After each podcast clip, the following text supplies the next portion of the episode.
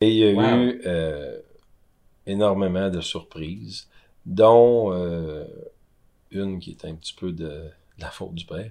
Euh, toujours prêt. Et mon père, c'est un lion. Hein. OK. OK. Fait qu'il y a une partie du terrain qu'on était certain d'avoir de dézoner, qu'on avait commencé des travaux dessus, même si c'était pas fait, qui nous ont retirés. Ils n'ont pas voulu dézoner. En Et fait que là, t'es en ligne, le terrain, ça, ça va être mon trou numéro 6. Mais là, finalement, Ils nous ont coupé juste une section, qui, dans le fond, qui nous coupait trois trous, mais c'est parce que. OK, trois va- trous. Mais mettons, on dit que le 5, il s'en va par là. Ah ouais. Puis là, ils ont coupé le 6, mais le 5, il- tu peux pas finir à l'autre bout, puis pas t'en revenir. que tu tombes sur le Fait qu'on a, 6, là, fait qu'on a fini par perdre 7 trous. Ben voyons donc. Non seulement ils ont dit non, mais ils étaient pas contents qu'on ait entrepris des travaux sans avoir tout ce qu'il fallait. Ils nous ont exigé de remettre le terrain à l'état naturel. Fait que ça, tu rentres avec la pelle mécanique puis le bulldozer dans le green, tu enlèves tout, puis tu ressèmes du trèfle et du foin.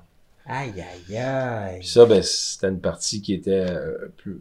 C'était une partie qu'on dit qui était cultivable. Même si on a pu prouver qu'il n'y avait aucune culture qui pouvait être faite là de façon rentable, parce que la parcelle de terrain était quand même trop petite, euh, ils n'ont jamais voulu nous le donner. Mais là, on il a fallu se retourner vers les parties montagneuses. On a dynamité 14 trous sur 18. Ben voyons donc. Aïe, aïe, aïe. Fait que c'est ça que, que le- que l'effet exponentiel est arrivé euh, assez rapidement.